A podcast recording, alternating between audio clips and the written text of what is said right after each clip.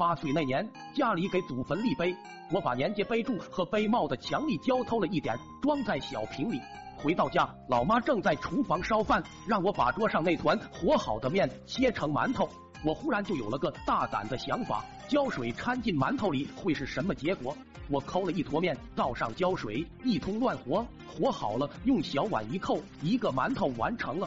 紧接着，老妈端着蒸笼进来了，看我做了一个，直接给端走了，根本没有给我做记号的机会。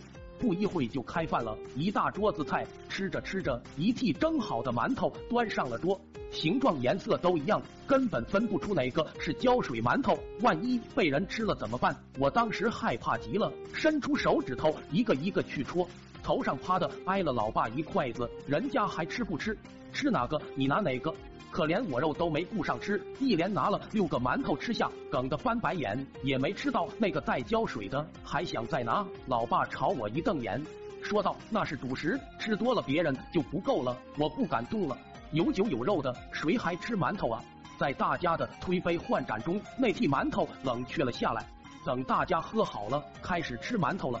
我紧张的盯着，都吃的吧嗒吧嗒的，还夸松软。看来浇水没用，我慌乱中有些失望。爷爷又拿了一个，吭哧一咬，只听嘎嘣一声，仅剩的一颗门牙打着转，滚到桌子上。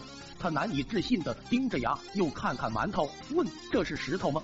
我爸接过馒头，说了句：“没牙你就掰着吃，冷了肯定有点硬。”说完，他一口啃了下去。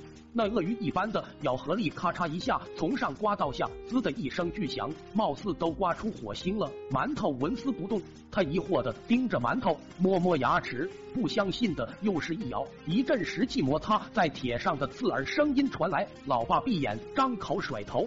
啊啦的叫了两声，痛苦的摸着差点崩飞的门牙，这馒头咋嫩硬？一桌人都惊讶的围了上来。老爸火了，从厨房拿了把菜刀，吆喝一句：“我劈了你个渣渣的！”瞄准馒头，一刀下去，当的一声，火花四溅，馒头滚到了一边。再一看，刀口都卷了。一屋子人都呆了。散场后，老爸抽着烟，盯着那铁馒头，久久出神，心说这不对呀，刚立碑就出了这怪事，定有蹊跷。后来找村里半仙给算了一卦，半仙说此乃吉兆。此话一出，爷爷立马把那个铁馒头摆在供桌上，上香顶礼膜拜。直到有一天，我说漏了嘴，从此我的幸福生活就开始了。